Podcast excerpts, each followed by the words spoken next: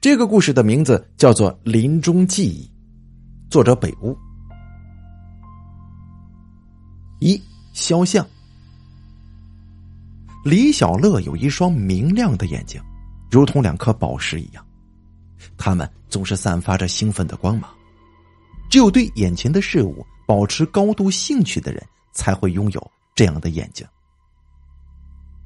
这天晚上，李小乐的眼睛更加明亮了。他坐在宿舍楼后面的凉亭里，对着眼前的两个人侃侃而谈。王昭啊，是个非常喜欢音乐的人。一般情况下，这种兴趣不是天生就有的，而是受到了身边人的影响。他喜欢音乐，是受到一个从未谋面人的影响。这凉亭里边一共有两个听众，一个是李小乐的朋友。名字叫做陈耀，另外一个是叫做小新的女生，是陈耀的女朋友。据说王昭五岁那年，有一天深夜，他从梦中醒来，突然看到一个人影从他床前经过，而这个人呢，当时就哼着一首旋律古怪的歌曲。小孩子们都比较好奇，王昭居然趴在窗台上仔细听了起来。直到那个人走远，歌声才消失。第二天早上，王昭在吃早餐的时候，突然就哼出了那首歌的旋律。听到这个旋律呀，王昭的父母脸色大变呐。李小乐深深的吸了一口气。他们面色凝重的问王昭：“究竟是从什么地方听到这首歌呢？”王昭就把昨天晚上的事儿就说了出来。王昭的父母对视了一眼，都没有再说话。就是在当天的下午，王昭的父母用木板封住了王昭卧室的所有窗户。哎，他们为什么要这么做呀？小新好奇的问道。因为，嘿嘿嘿嘿，李小乐神秘的一笑。就在当天晚上，王昭的卧室传来了疯狂的砸窗户声音啊！那个曾经经过王昭窗外的人，不知道为什么，居然想要闯入王昭的卧室。你们想想，如果那卧室的窗户没有被木板给封上，会有啥后果呀？小新忍不住打了个冷战。陈耀拍了拍小新的肩膀说：“嗨，你还不知道小乐吗？他就最喜欢编老故事吓唬人了。你别害怕。”李小乐的脸色一下子就变了。你你认为？我是在编故事吗？你不相信我刚才所说的？陈耀微微一笑，伸出了两根手指。你的故事里呀，一共有两个漏洞。第一个漏洞是，你所说的王昭，我认识，不过我知道他绝对不是一个喜欢音乐的人。第二个漏洞是，王昭没有舌头，根本就没办法唱歌，他又如何表现自己对音乐的感兴趣呢？李小乐突然就跳了起来：“什么？王昭没舌头？这这怎么可能呢？”哼，忘了告诉你了，王昭在很小的时候就因为一场意外，舌头断掉了。陈耀淡淡的说：“不可能啊！昨天晚上十点钟的时候，我在网吧遇到了一个叫王昭的人，这刚才的故事，就就是他讲给我听的。”突然。旁边的小新捂着嘴巴大笑起来，笑得李小乐跟陈耀是面面相觑。这笑着笑着，小新敲了一下陈耀的脑袋：“哼，你们还不明白吗？你们所认识的王昭根本就不是同一个人。这样吧，你们把自己所认识的王昭画下来，咱们对比一下，不就知道是不是同一个人了吗？”这三个人都是学美术的，随身带着素描纸。听到小新的话，互相不服气的李小乐跟陈耀都趴在凉亭的石桌上，开始画王昭的肖像。很快的，两幅肖像完成了。小新笑着拿起那两幅肖像一对比，突然，笑容就凝固在了他的脸上。他的眼神中开始流露出深深的恐惧。小新为什么会如此害怕呢？李小乐跟陈耀都觉得不对劲儿，他们把头凑过去，这才发现，这肖像上果然是同一个人。昨天晚上你真的遇到他了吗？小新动作僵硬的转头看向了李小乐。可是十点钟的时候，他明明一直站在我们宿舍楼的外面呢。啊，这二两个。昨天晚上九点多，小新来到寝室的窗前，就发现了一个陌生的男生。这个男生穿着整洁的黑色西装，捧着一束百合，静静的站在花坛的中央。花坛里开满了月季花，在鲜艳的花朵之间，男生手里的嗯那束百合呢，就显得非常显眼了。哟，又有人要表白呀！小新旁边的室友羡慕的说：“不过要表白的话，也不需要穿的这么正式吧？”的确。这个男人身上的西装太过于正式了，反而让小新产生一种奇怪的感觉。而且最奇怪的是，男生所站的位置被月季花所遮挡，除了高处寝室的人能够看到他的存在，别的寝室同学或许根本就看不着他。在宿舍楼前表白的场面，小新见得多了。对男生这拙劣的表白方式也实在是无感觉，就离开了窗户。深夜十点多的时候，小新的一个室友去关窗户，突然扑哧一声就笑了：“ 哎呀，那个痴情男人真是个傻瓜呀！他到现在还站在那儿呢，甚至连姿势都没有改变过。难道他不知道吗？如果一个女生没有在第一时间回应他的表白，就说明那个女的根本就不喜欢他。”切，真是太傻了。小新当时只是一笑，并没有把这件事放在心里。直到这天晚上，他看到李小乐跟陈耀所画的王昭的肖像，他吃惊的发现，肖像上的王昭就是楼下的那个痴情男。同时，一个可怕的疑问出现在他的心里了。昨天晚上十点钟的时候，王昭一直待在女生宿舍楼的外边，他怎么可能会同时出现在两个地方呢？听到小新的讲述，李小乐的眼睛再次亮了起来。等等，你刚才说王昭穿着黑色的西装，手里捧着一束百合花吗？啊，对呀。小新点了点头。也许他不是在表白呀。你见过有人在夜里用百合花表白的吗？李小乐激动的在凉亭里走来走去。不过我倒是见过穿着黑色西装、手捧百合花的人。你在哪儿见过呀？陈耀皱起了眉头问道。李小乐露出了一个神秘的笑容。哼，在棺材里呀！你们没有注意到吗？站在女生宿舍楼前的王昭，也许根本就不是活人。很可能是他的尸体，这也就解释了为什么他能够在同一时间出现在同时两个地方。小新所看到的王昭其实就是王昭的尸体，而跟我交谈的那个王昭，也许就是王昭的鬼魂。一个人的身体无论多么的残缺，他的灵魂都会是完整的。陈耀所认识的王昭是还活着的时候的王昭，而我所遇到的王昭。有着舌头，这一点也验证了我的猜想。王昭已经死了，对我讲述往事的那个王昭，真的是他的鬼魂呐！这个时候，一阵冷风就吹了过来，凉亭里的陈耀跟小新不同的打了个冷战呢。李小乐说的话听着好像有点道理。但真正让小新感到害怕的是李小乐对于这种诡异的事情迸发出的狂热表现。这种表现超出了他的想象，他怎么也想不到，曾经遭遇过王昭鬼魂的李小乐，他不但没有害怕，反而有些兴奋。别说了，小新脸色苍白的站了起来，我想回去了。陈耀急忙站起来，陪着小新离开了凉亭子。李小乐却没有离开的意思，只是微笑着看着陈耀跟小新的身影渐渐消失在远处的黑暗之中。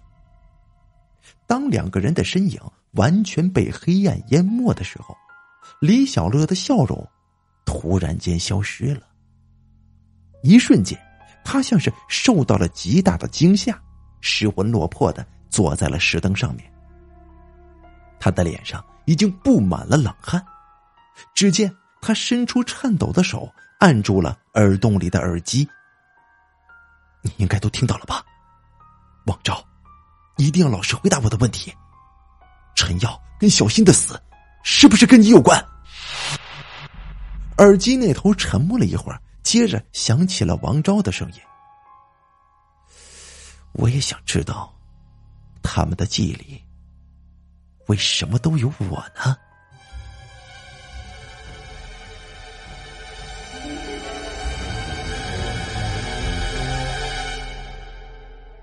三。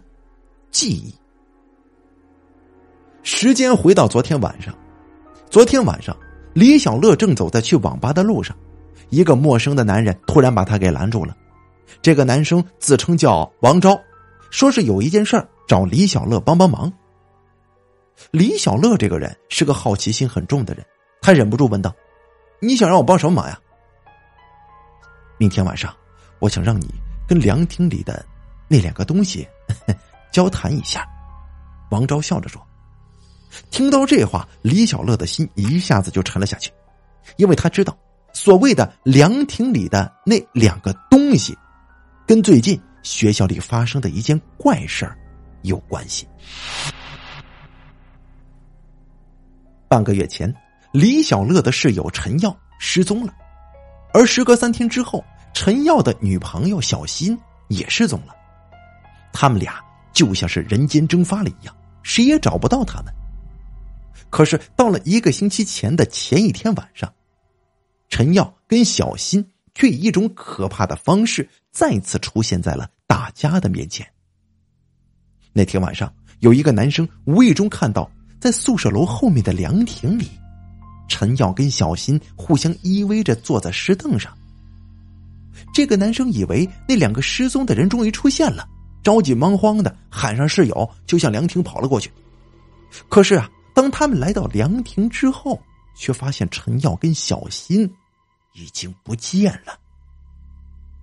第二天晚上，宿舍楼里的男生再次看到陈耀跟小新出现在凉亭里，这次却没有人敢再去凉亭了，因为就在这天的早上，有人在学校外面的河沟淤泥里边。发现了小新的尸体，出现在凉亭里的根本就是陈耀跟小新的鬼魂呐！这件事儿在学校里边越传越离奇，就连一向胆子比较大的李小乐都忍不住后背发麻。所以，当听到王昭要他去凉亭跟那两个鬼魂交谈之后，李小乐。几乎不敢相信自己的耳朵了。人死去之后，生前的记忆都会消失，只有一些刻骨铭心的记忆才会留在他们的心里。啊，特别是他们临终时的记忆，永远 也不会消失的。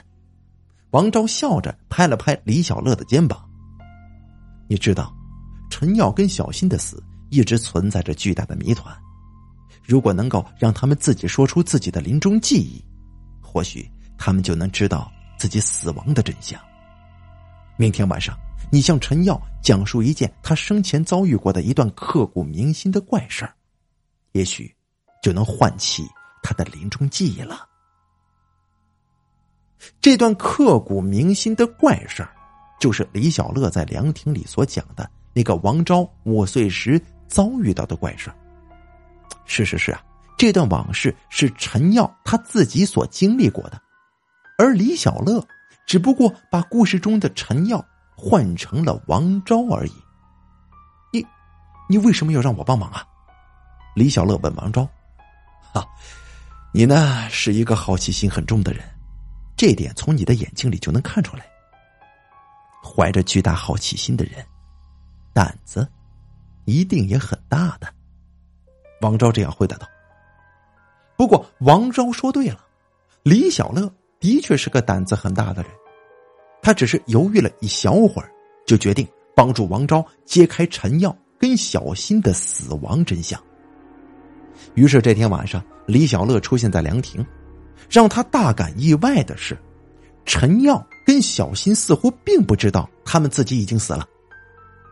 李小乐按照计划把陈耀五岁时的遭遇讲述了出来，接着出现了一个让李小乐怎么也想不到的结果：陈耀的记忆之中居然存在着王昭，而且呢，这个王昭没有舌头。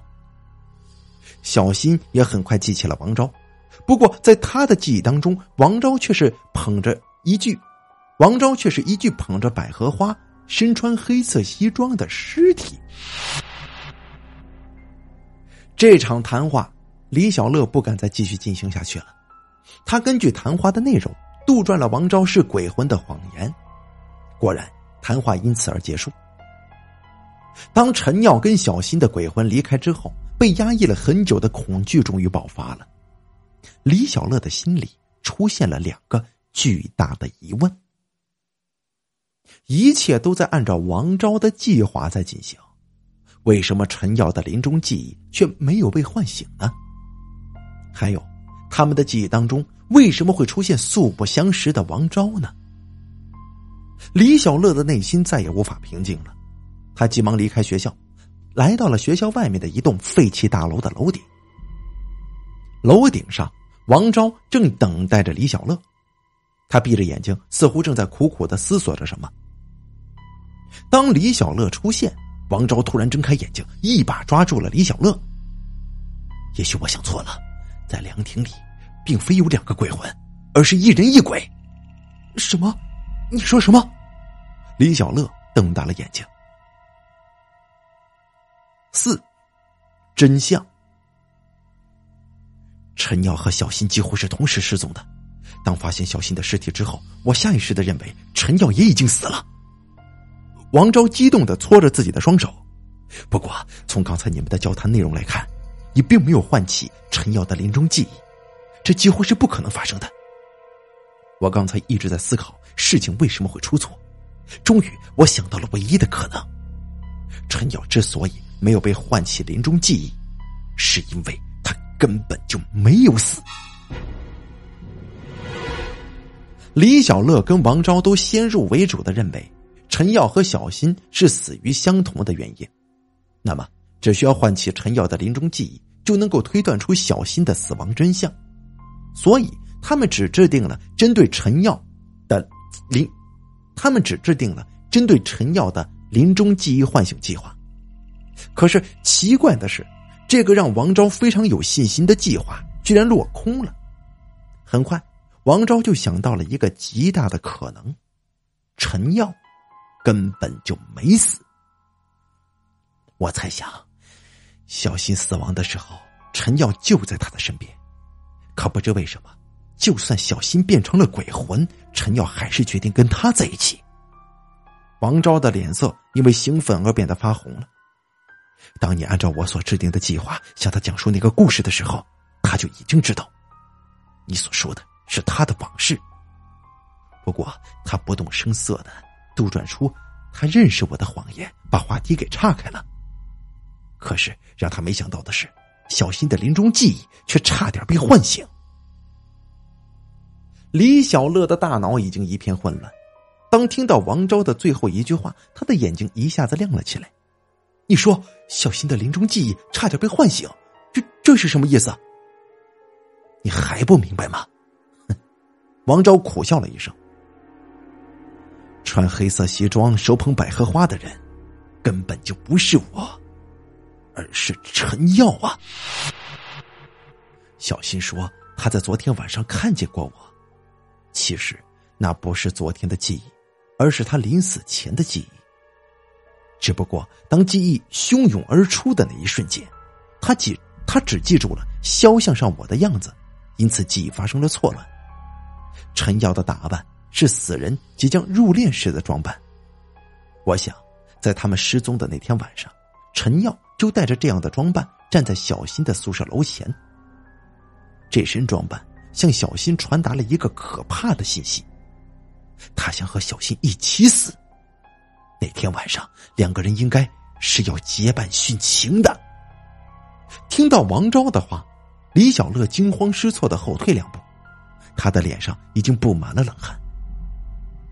他记得就在不久之前，陈耀兴高采烈的带着小新去见自己的家长，回来之后，两个人的神情一直非常的沮丧。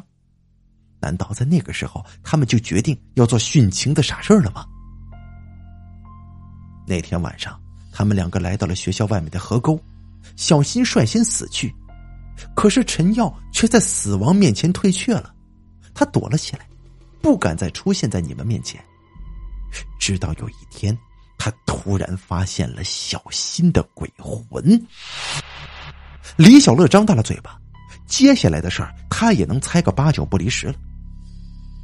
陈耀怀着愧疚的心情出现在小新的面前。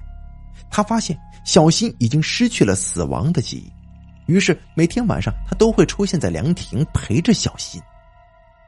难道真的是陈耀害死了一直深爱着他的小新吗？李小乐瞪大了眼睛，失魂落魄的下楼，接着他冲进学校，愤怒的喊着陈耀的名字。就在这个时候，一脸惊慌失措的陈耀从一个黑暗的角落里冲了出来，伸手。捂住了李小乐的嘴巴，小乐，你在干什么呢？李小乐愤怒大叫：“陈耀，是不是你害死了小新呐？”一瞬间，陈耀瞪大了眼睛，他张了张嘴巴，突然失声痛哭起来。不需要言语，陈耀的哭声已经说明了真相。李小乐颤抖着扬起了拳头，最终只是叹息了一声。眼前的陈耀。似乎已经哭出了所有的悔恨，哭着哭着，他低声说道：“我，我很想跟他一起殉情的，可是我，我突然没那个勇气了。当你说出我五岁时的遭遇之后，我就感到很奇怪，我不知道你究竟想要干什么。小心提议画肖像的时候，我故意把五岁时从我窗户经过的那个人样子画了下来，可是我没有想到。”你所画的王昭，居然也是他？什什么？你所画的那个人，在你五……李小乐大吃一惊，一句话还没有说完，突然停了下来。因为就在这个时候，一阵旋律古怪的歌声从远处的黑暗里慢慢的就传了过来。五，往事，伴随着歌声。王昭出现了，听到那个歌声，看到眼前这个人，陈耀惊恐的伸出了手指，指向了王昭，就是他。五年前的我五岁的事情，我一辈子也忘不了。小乐，你知道为什么我的父母当时要封住我的窗户吗？为什么呀？因为他是有名的怪人，我的父母害怕我跟他产生交集。那首歌是他自己创作的。除了他，根本就没有人会唱。就在我听到他的歌声，第二天晚上，有人发现了他的尸体呀！说到这儿，陈耀的身体已经剧烈的颤抖起来，而李小乐的心也早已经沉了下去。他怎么也想不到，眼前这个王昭早已经是鬼魂了。接着，一个疑问出现在了李小乐的心中：这个已经死去多年的鬼魂。为什么突然对陈耀跟小新的事件这么感兴趣呢？想到这儿，李小乐忍不住冲王昭大声喊道：“你你想要干什么？”王昭的脸上出现了一个诡异的笑容。哼，那年我突然死去了，我看到自己的尸体之后，就知道自己是被害死的，可是我却没有了临终记忆。唯一记得的，是我在死的前一天，我经过一个小男孩的床前。这个小男孩学会了我的歌曲。我知道，只有那首歌才能唤醒我的临终记忆，让我记起来我的仇人是谁。可惜呀，我甚至忘掉了那首歌的旋律。于是，我从死亡的那天开始，我就一直潜伏在这个小男孩的身边。我希望他能够唱出那首歌，唤醒我的记忆。这么多年过去了，那个小男孩成为了一个大学生，可是他始终没有再唱过那首歌了。更让我愤怒的是，不久前，这个小男孩死去了。李小乐倒吸了一口凉气，终于明白这一切是怎么回事了。陈耀就是那个小男孩，他失踪之后，小新的尸体就出现了。王昭因此认为陈耀也死去了。不甘心的王昭想要唤醒陈耀的临终记忆，这样的话，说不定陈耀就能够记起那段歌的旋律。我本来以为自己永远也不可能恢复临终的记忆了。可是，刚才当你像个孩子一样失声痛哭的时候，一个熟悉的情景突然出现在我的脑海之中了。王昭伸手指向了陈耀，他的指甲正在慢慢变长。当年，我再次经过你的窗前，突然看到你的窗户被木板封住。里面传来了你的哭声，我忍不住好奇，把耳朵贴在了你的窗户上，我想听听你究竟在哭些什么。谁知道就在这个时候，砰的一声，一根钉子透过窗户刺进了我的太阳穴。我终于记起了那首歌的旋律，记起了我的仇人是谁。我的仇人就是你，陈耀。原来，当时你不想让父母封住窗户，就赌气大哭。你哭着哭着，就拿起了锤子，想要砸开木板。木板上的钢钉就这样刺进了我的太阳穴。后来，你的父母瞒着你，悄悄处理掉了我的尸体，始终不让你知道你曾经害死过一个人呢。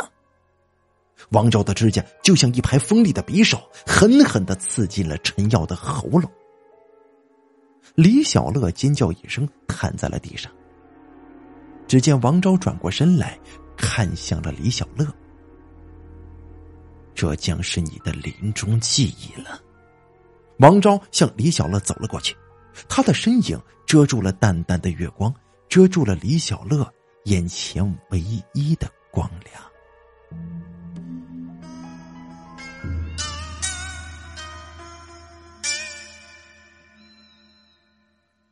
好了，临终记忆演播完毕，感谢您的收听。